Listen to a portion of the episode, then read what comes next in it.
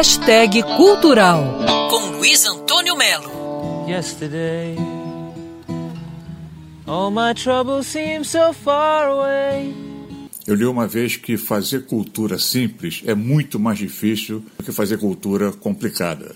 Isso se aplica à música, artes plásticas e se aplica ao cinema. É o caso do filme Yesterday, dirigido pelo Danny Boyle, um filme simples, foi chegando pelas beiradas até fazer um grande sucesso na Europa e Estados Unidos.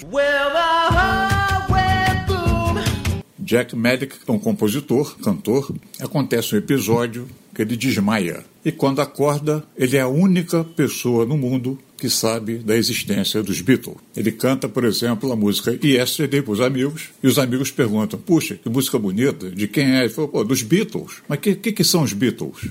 Então é por aí que o filme vai. Paul McCartney, por exemplo, quando o roteirista Richard Curtis levou a ideia para ele, ele disse assim: Como é que vocês vão fazer um filme sobre Beatles sem os Beatles? Diz a lenda que na semana de lançamento do filme Yesterday, o Paul e a mulher dele foram ao cinema, entraram já no escuro, sentaram na frente e ele teria curtido muito o filme. The long and winding road.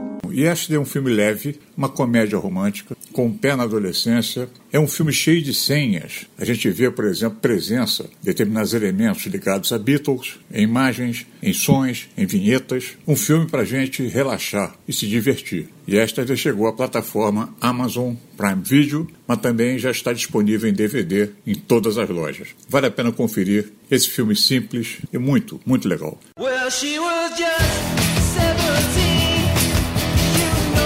Luiz Antônio Melo para a Band News FM.